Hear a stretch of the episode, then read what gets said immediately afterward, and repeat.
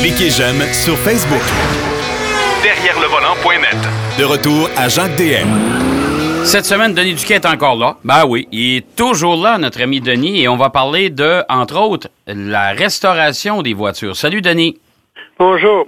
Oui, restauration, il y en a plusieurs. euh, C'est l'hiver là, qui s'en vient. là, les- Ouais. les- On parle pas de restaurant, là. On parle pas de Non, la non. restauration. On de parle la de. restauration et la modification d'auto. Ouais. Puis là, c'est le temps de mettre votre, votre belle voiture spéciale là, que vous appréciez pendant tout l'été, la- de- soit de la, la bien en- l'entreposer s'il n'y a rien à faire. Si vous voulez y apporter des, des modifications, puis la restauration, c'est le temps de le faire. Ouais. Mais ça, c'est pas moi qui va vous dire comment faire, mais n'allez pas vous imaginez que vous êtes capable de tout faire. Il y a bien des gens, des projets, là, il y en a 13 à douzaine qui seraient, qui se rendent jamais, jamais à, à complétion parce que la personne n'a pas les, euh, les qualités nécessaires ou les connaissances, mettons, peut-être pas, les- peut-être pas les, Ouais. il y a la qualité, mais pas les connaissances, on n'a pas l'outillage, on n'a pas l'installation. On commence, on défait un paquet d'affaires pour se rendre compte que, bon, ben là, on n'a pas les moyens de faire peinturer la, la carrosserie par un, un expert. Le moteur qui, qui tousse depuis deux ans, faudrait qu'il soit remonté à neuf, puis là, bon, au, au bédon, on ne sait pas où aller, ou on, sait- on trouve que ça coûte trop cher. Il faut vraiment faire attention. Et si vous avez les moyens financiers, euh, de le faire, puis vous décidez de vous adresser à un spécialiste. Euh, trois lumières rouges, euh, quatre cloches, puis euh, une sirène. Faites attention parce qu'il y a des il y a des gens de grand talent, de grande intégrité, mais il y a beaucoup de maquilleurs là-dedans. Ouais. Des gens qui vous offrent là, oui, oui, oui, puis la voiture est toute belle, puis elle fait vroom vroom, mais moi j'ai un ami qui est parti avec sa Camaro 69, euh, puis euh, première lumière, pre- pre- premier virage, il a failli euh, aller euh, découvrir le fossé à l'autre bord. Puis là, il a découvert qu'il y avait des pièces de suspension qui n'avaient pas été fixées. Puis une place, euh, la, la suspension était trop basse un peu, puis lui il avait mis des petits morceaux de bois pour relever ça un peu, Non. pour que ça traîne à terre. Puis on y avait chargé la modique somme de 65 000 Oh. Puis en plus, sur les cadrans indicateurs, il y en avait juste deux qui marchaient. Puis un qui marchait pas, c'était l'indicateur de la jauge d'essence. C'était très, très rassurant. Puis il est, il est allé ailleurs, il est allé là, il s'est informé, mais il est allé à un endroit renommé. Ils ont dit, monsieur, on peut vous le faire, mais vous ne le reverrez pas avant l'an prochain parce qu'il y a trop d'affaires à faire, puis ça va vous coûter X.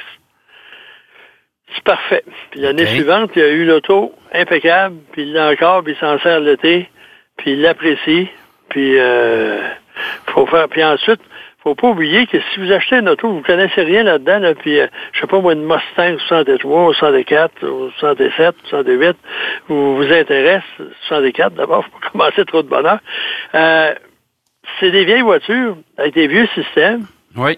qui ils ont été développés pour euh, fonctionner à l'essence avec plomb.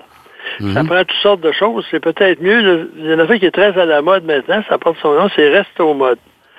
À ce moment-là, on prend un auto qui, qui est d'époque, là, puis Oui. on enlève le moteur, la transmission. On met une motorisation moderne. Euh, puis on modifie la suspension en conséquence. C'est pas vraiment.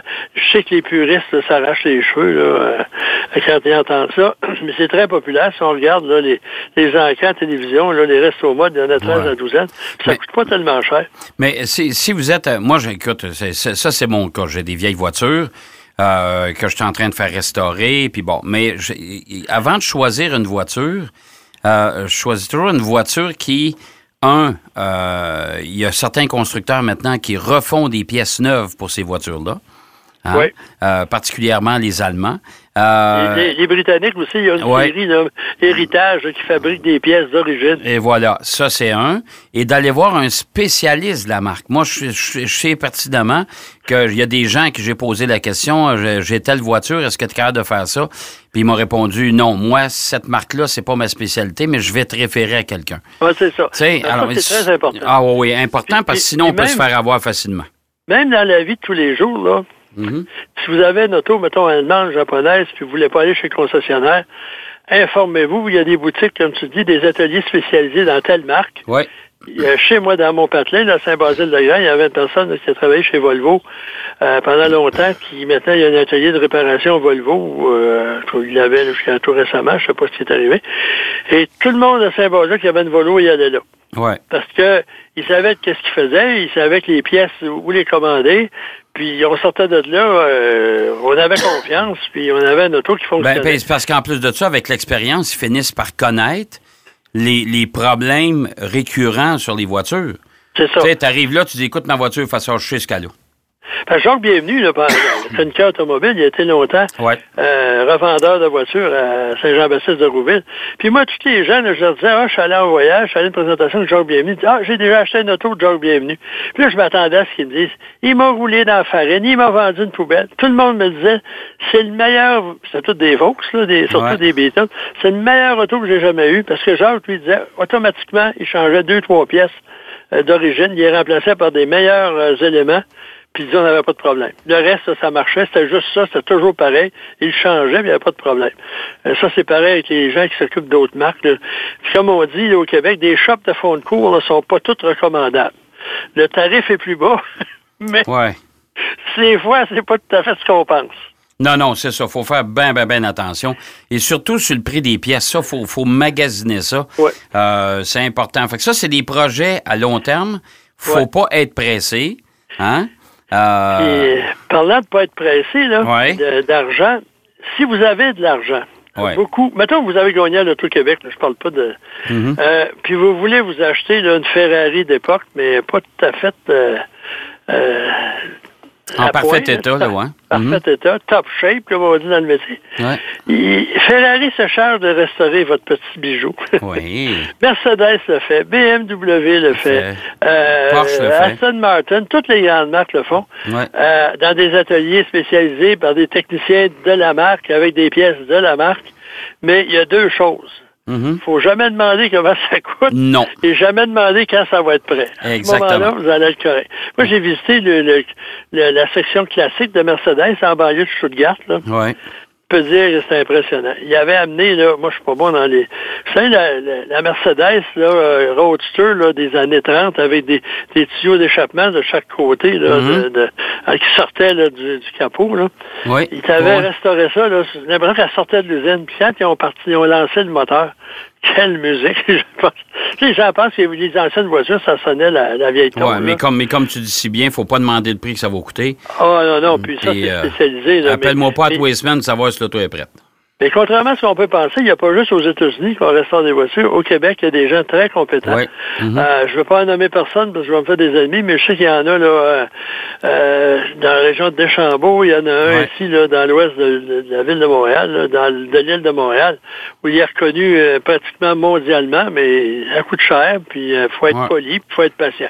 Exactement, Mais- exactement. Sans ça, là, vous pouvez restaurer la Camaro de votre, votre- votre père là, qui traînait dans le cours, là, mais euh, mieux vaut s'informer avant, de- avant de procéder, parce que je me souviens, à- à Saint-Jean-de-Richelieu, là, il y avait un endroit où on vendait des voitures sur consignation. Là. Ouais. Puis on, on laissait ça là, puis les gens, il y avait couple de, de projets là, de voitures qui n'auraient jamais dû être euh, euh, amorcés, là, parce que ça avait ça a absolument aucun bon sens, aucun raisonnement logique, matériel et financier. Puis là, ben, la personne a demandé sa, sa blonde, il dit c'est moi ou le char. Ouais, fait que là, le char se ramasse à ramassait l'eau. C'est ça. C'est ça. Euh, Puis, en parlant de voitures un peu sophistiquées, même pas, Ouais. là, si vous allez en Europe l'été prochain, c'est le temps de planifier. Mhm. Arrangez-vous donc votre itinéraire vous fasse passer par des routes, des, des, des écoles légendaires. Ouais, ça, c'est ton deuxième sujet, Ouais. c'est-à-dire les, les, les routes à faire en Europe. Et ça, Ouais. Dieu se le sait, il y en a des sacrées belles. Là, je te vois venir, là, la première, je la connais déjà, parce que moi, je l'ai fait, et c'est la passe Pass. de Stelvio. Ah, ça, c'est... c'est- Ouais, parce que même le, le- le- le- voyons, l'émission Top Gear, à une certaine époque, il avait dit que c'est la, le top en Europe. Là, c'est peut-être. euh, mais moi, j'en ai fait une, là, c'est, entre euh, Interlaken en, en, en Suisse, là, à de l'autre côté de la vallée. Ça s'appelle Furka, Furka Pass. Et tu regardes en bas de la vallée. quasiment- Faut pas avoir le vertige, hein? Le vertige, là, tu vas te sentir mal. Puis moi, je descendais assez vite. là. Je sais pas quelle auto j'avais, mais j'étais capable de rouler pas mal vite. Là. Et là, je me suis fait doubler par quatre motards Oh boy, OK. qui étaient, là, qui étaient équipés là, pour rouler aussi là, des, des, des, des, des combinaisons à cuir avec des motos là, euh, capables de rouler. mais c'est c'est intéressant, mais il y a une chose, il faut jamais présumer de ses capacités en tant que pilote Non. et des capacités de sa voiture. Parce que moi, le Stelvio Pass, là, qui est hyper impressionnant, les, les, les, euh, les décors sont achetés par terre. là. Je vous le dis tout de suite, là, vous apportez une caméra là, parce que c'est magnifique. Mais moi, j'ai le vertige. Et je peux te dire que j'étais avec euh, mon producteur télé qui, lui, s'est bidonné euh, amplement en voyant que j'avais peur tout le temps. Et euh, il est obligé de prendre le volant à un moment donné parce que là, on longeait les falaises, puis moi, là, je n'étais pas capable. Là, je moi, en parlant de souvenirs, j'ai fait ça, le Stelvio Pass, Ouais, à, à bord d'une Lancia Delta, ouais, oh boy, OK? qui était pilotée par, euh, là, je cherche son nom, c'est un ancien champion de ski là, italien. Euh, puis, euh, le monsieur, il est aussi vite en- sur la route qu'en ski. Puis moi, j'ai le mal du mouvement très facilement. Mhm. Je recommencerai, mais disons qu'en en haut, là, c'était comme pas tout à fait bien, puis il m'a dit, hors de ça. Lui, il t'a pas demandé si tu filais bien, là. Non, Gustavo Toini, c'est ça. Lui, il m'a descendu ça, mon gars, là. puis- En tout cas. Mais j'avais confiance quand même, mais il y, a- il y a des passages. Puis en, en France, il y en a beaucoup aussi. Là, moi, à un moment donné, avec ma femme, on était dans ce coin-là, là, en Savoie. Puis aussitôt qu'on voyait l'école, hum, hum, hum, comme les montées à l'Alpe d'Huez aussi, là, les, Ouais. je sais pas comme je crois qu'il y a 23 virages. C'est pas des routes qu'on prend ra- la vitesse n'est pas tellement élevée parce que les lois de la physique là-dedans, il y a tellement de virages puis de reprises. Mhm. Mais c'est quand même intéressant. Puis comme tu dis, rendu en haut, là, euh, le, le paysage est, est quand même intéressant. Par contre, il y a des choses, moi j'avais été déçu, j'ai passé par le col du Grand Saint-Bernard. Ouais. Puis euh, disons que le seul intérêt, là, c'est le monastère en haut, ou à peu près. Puis euh, des, des chiens Saint-Bernard dans des barils là, à la frontière. Mais faut Mais, euh, éviter, faut éviter les grandes autoroutes. Moi, je me souviens en France, je suis parti de Paris, puis on est descendu jusque, la- jusque sur la côte d'Azur. Euh, on allait demeurer euh, à Cannes et on a passé par Lyon, mais on a pris, la, moi j'appelle ça la nationale, le- l'autoroute qui descend jusque-là. C'est d'une morosité, l'autoroute, ça n'a pas de bon sens. C'est, plate pour pas- mourir. Surtout quand ça dépend de ce qu'on veut faire. Ouais. Si on est là pour euh, euh, on veut juste descendre du point A au point B, mais là, c'est peut-être pas pire. Mais euh, comme dans ce coin-là aussi, on peut descendre par la route Napoléon, là, qui est plus historique. euh, c'est pas nécessairement très scénique, mais il y a bien des endroits, là, si on regarde. Ensuite, il y a beaucoup de sites euh, Internet là, euh, qui qui, euh, qui mettent des, des notes au aux différents cols, là, au Ouais. niveau de la conduite, puis de la, de la visibilité, de la, la beauté du paysage. Mais de grâce, n'allez pas partez pas en fou, là, surtout en descendant, parce que les freins, ça, à un moment donné, ça perd de leur efficacité. Moi, je me souviens d'une année, là, j'étais avec David et Davis là, de la revue automobile, puis Car and Driver auparavant. On avait une grosse Mercedes classe S. Puis on me semble qu'on descendait pas si vite, mais ça tournait beaucoup, puis ça freinait beaucoup. Mais à un moment donné, les freins ont dit, nous autres, on travaille plus. On est en grève. Non. Non. Ça a descendu, là. À chaque virage, c'était un show de boucan. C'est moi qui conduisais. David et Davis s'accrochaient dans l'auto. On, est, on a réussi. On s'est rendu en bas. Puis là, il y avait un grand bout droit, là, où on a réussi à ralentir. Puis là, et après ça, là, il me tenait à très haute estime. Il me présentait toujours The guy who saved my life. Le gars qui m'a sauvé. Oui, mais les freins, les freins ont complètement arrêté de. de, de- Ah, ils chauffaient, là, puis euh, ils ont arrêté de fonctionner. Après ça, ils ont refroidi, ils ont marché. Mais c'est des grosses voitures, ça. Puis si Ah on, ouais. c'est vrai qu'on y allait allègrement au début, là. euh, Mhm. euh, David et Davis a commencé à conduire, puis rendu à mi-chemin, il avait chauffé la, la- la- le chaudron pas mal. Puis quand je parlais, je trouvais que la pédale était un petit peu spongieuse, mais à un moment donné, elle l'était beaucoup. Mais euh, c'est un bel exemple, faire attention, parce que les garde-fous, souvent, sont pas tellement hauts, Non. ni très robustes. Ah non, mais c'est ça qui me fait peur, surtout en Europe. Si vous prenez des, des, des, des, des chemins en montagne comme ça, vous allez voir, là, les protections sont pas toujours au rendez-vous. Là, tu sais, tu dis, écoute, euh, je perds le contrôle de l'auto, je me retrouve euh, Ah, trois, pays plus bas, là. Sais. C'est ça. Puis en plus, si quelqu'un vous pousse dans le dos, là, il y a des, des fois, il y a des trucs là, pour les laisser passer.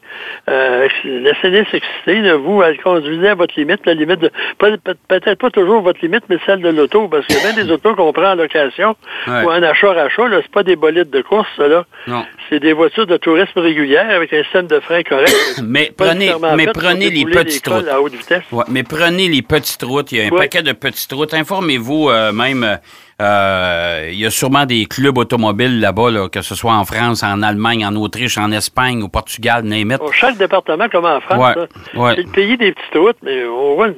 Les Français, ils ont deux tendances. Ils roulent au-dessus de la limite de vitesse, Ouais. beaucoup souvent, et ensuite, ils vous suivent de très près. Et c'est très stressant. Ça fait que ralentissez, laissez-les passer. Il va vous faire des peut-être, il va vous saluer de la main avec un, avec le majeur.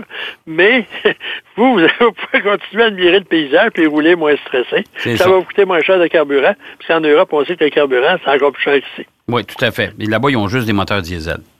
Ben, il y en a Ben, beaucoup. en mais là, grande ils essaient partie, de- là. mais Ouais. là, on les entend, même si on écoute des émissions européennes, quand la personne embarque dans son auto, peu importe la marque, puis le modèle, t'entends... Oui, oui, tout à fait. C'est tout des diesels. Tout à fait.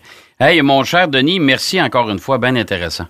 Oui. Puis, parlant de diesel, si vous jamais vous louez une auto qu'un diesel, vous allez épargner sur le gazole. Mais oubliez pas que c'est moins performant qu'une voiture à essence. Oui, tout à fait. Ça fait que si vous, vous avez une Mustang euh, GT au Québec, là, avec un moteur V8, puis vous arrivez en Europe, puis vous pensez que c'est la même voiture, vous avez un diesel, hmm, Non, c'est pas tout à fait la même chose. pas tout à fait pareil. Pas tout à fait. Merci, mon cher Denis. Bonne semaine, puis euh, on se reparle la semaine prochaine, bien sûr, comme à l'habitude. À la semaine prochaine. OK, Au revoir tout le bye-bye. monde. Alors, Denis Duquet qui nous parlait des, des routes euh, à prendre en Europe, c'est important. Euh, allez voir le CA avant de partir, là. Et puis, informez-vous, tout dépendant du pays où vous allez. Mais c'est vrai qu'il y a des endroits, il y a des routes tout à fait extraordinaires qui sont pas mal plus agréables que les grandes autoroutes qui sont souvent euh, monotones à souhait. Euh, moi, j'en parle par expérience. Euh, on a fait beaucoup de voyages, autant Denis que moi, en Europe, et puis on a fait des, des, des, des routes euh, secondaires amplement pour euh, nos essais routiers. Puis je peux vous dire qu'il y a des routes qui sont absolument fantastiques. Mais si vous allez en montagne puis vous avez le, le vertige comme moi, là, hum, amenez-vous des pelules ou bien, euh, surtout pour dormir, faites conduire votre voisin. Ça, je vous le dis tout de suite. Euh, on va aller faire une pause, comme à l'habitude, bien sûr, parce qu'il faut bien. Et au retour, ben, Marc Bouchard est là avec nous encore une fois. Derrière le volant. De retour après la pause. Pour plus de contenu automobile, Derrière le volant.net.